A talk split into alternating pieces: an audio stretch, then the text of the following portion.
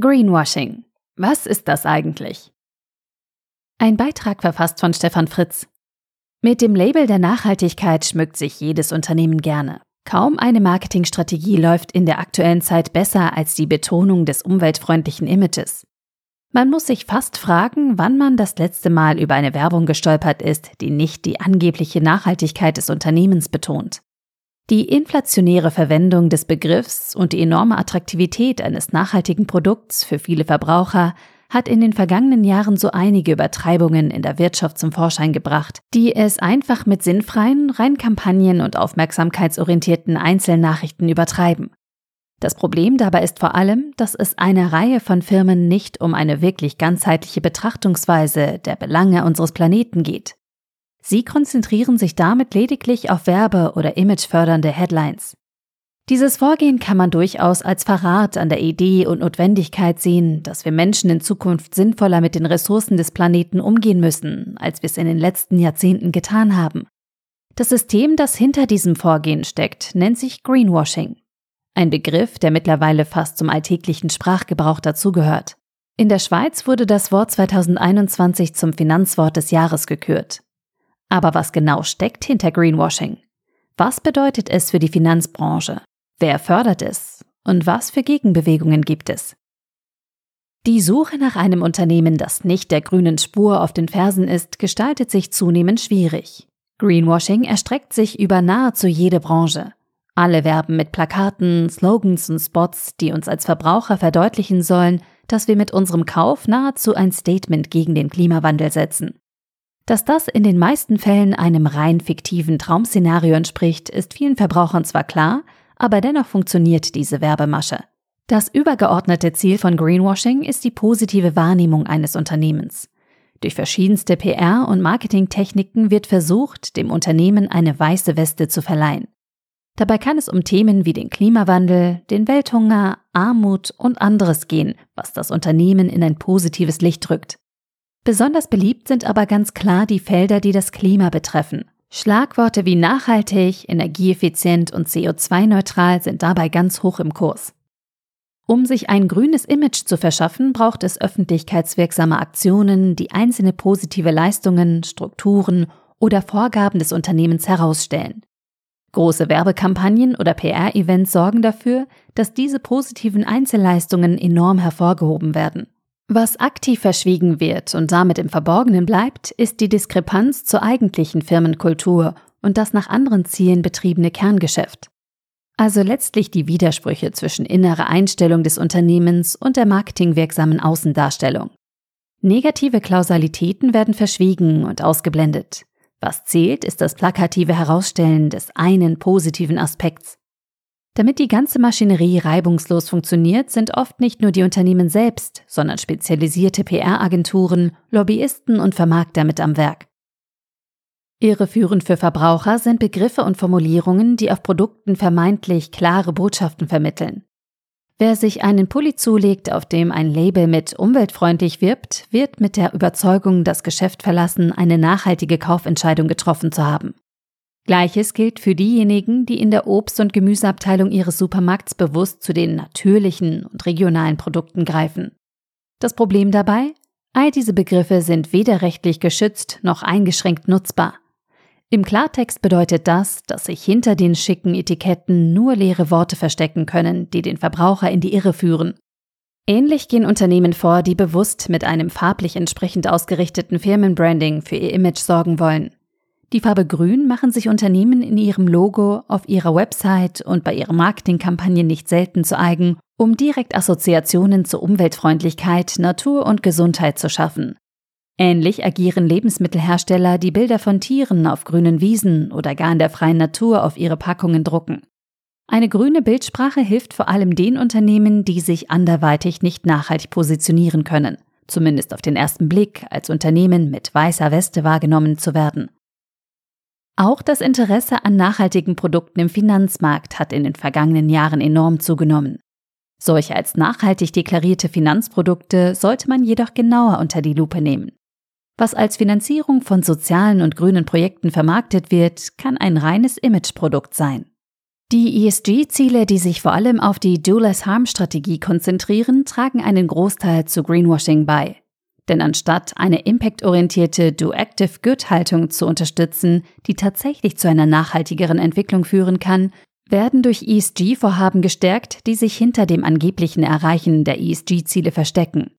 Dennoch werden ESG-Fonds und Produkte immer beliebter. Die hohe Nachfrage begünstigt die Entwicklung von oberflächlich grünen Finanzprodukten, die in Wirklichkeit alles andere als grün sind.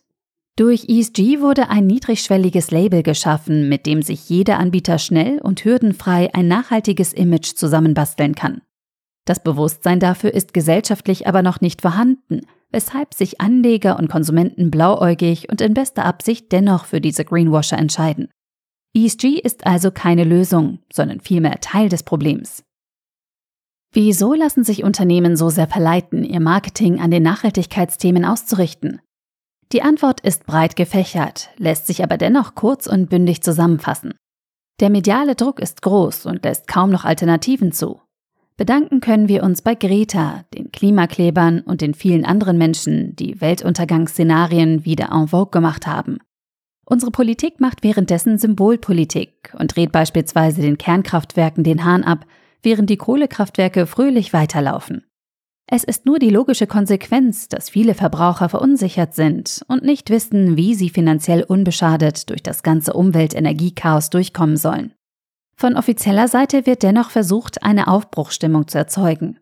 Leider ist durch die unklare Führung und fehlende Leitlinie jedoch genau das Gegenteil entstanden. Weder bei den Verbrauchern noch in der Industrie und Wirtschaft ist ein nachhaltiges Anpacken zu beobachten. Anstelle von langfristigen Erfolgsstrategien steht bei den meisten Unternehmen der kurzfristige Hype um Aufmerksamkeit im Vordergrund. Natürlich ist das nicht richtig, aber dennoch aufgrund der Entwicklungen der vergangenen Monate und Jahre nachvollziehbar. Mit der Sustainable Finance Disclosure Regulation hat die EU eine Verordnung zur Transparenzpflicht nachhaltiger Finanzprodukte eingeführt. Sie trat im Frühjahr 2021 in Kraft, um besonders im Bereich von Finanzprodukten gegen Greenwashing vorzugehen. Erstmalig werden Fondsmanager durch diese Regulierung dazu gezwungen, negative gesellschaftliche und ökologische Auswirkungen ihrer Anlagen offenzulegen. Die Absichten hinter SFDR sind positiv. Die Idee ist es, vor allem impactorientierten Artikel 9 Finanzprodukten eine größere Bühne und Möglichkeit zur Differenzierung zu bieten. Solche Unternehmen oder Finanzprodukte, die sich nach Artikel 9 klassifizieren lassen möchten, müssen eine positive Gesamtstrategie nachweisen, mit der sie einzelne Aspekte der 17 UN-Nachhaltigkeitsziele umfassend und positiv verbessern. Sie sind also dazu verpflichtet, eine klare Do-Active-Good-Strategie mit konkretem Nachweis zu verfolgen. Problematisch ist jedoch die Umsetzung, weil man eben nicht alle anderen Unternehmen, die diesen Nachweis nicht erbringen können, in die Kategorie des Artikel 6 verbannen wollte, musste eine weitere Kategorie her. Artikel 6 soll für jene Unternehmen vorbehalten werden, die sich dem Reporting entziehen und dadurch abgestraft werden. Dadurch entstand mit den Artikel 8 Unternehmen eine weitere, etwas unbestimmte Kategorie. Um diese Kategorie zu klassifizieren, sind die unbestimmten ESG-Vorgaben herangezogen worden, die der Betonung von positiven Einzelaspekten Tür und Tor öffnen. Durch diese Entwicklung hat die EU in unbeabsichtigter Form dem Thema Greenwashing massiven Vortrieb gegeben man kann sogar von strukturellem Greenwashing durch die EU-Vorgaben sprechen. Diesen Trend versucht die EU jetzt durch weitere Vorschriften wieder einzudämmen, was sich aufgrund der Struktur der existierenden SFDR-Vorschriften jedoch als schwierig erweisen wird. Es bleibt letztlich in unserer Verantwortung als Verbraucher, uns nicht von kurzfristigen und zusammenhanglosen Aussagen blenden zu lassen. Das Thema CO2-Reduktion steht aktuell so sehr im Mittelpunkt, dass wir wichtige andere Felder wie Wasserqualität, Versauerung der Böden oder unsere umfassenden sozialen Herausforderungen sträflich vernachlässigen. Wir sollten dem Impuls widerstehen, nach immer mehr Regulierung zu schreien und jetzt nicht auch noch fordern, Greenwashing verbieten zu lassen. Stattdessen sollten wir uns der Verantwortung und der Möglichkeit, die wir als Verbraucher haben, stellen. Es ist unsere Entscheidung, ein Produkt oder einen Service zu kaufen. Es ist unsere Entscheidung, ob wir ohne jegliches Nachdenken konsumieren oder anfangen, hinter die Kulissen zu schauen und uns eine qualifizierte Meinung zu bilden.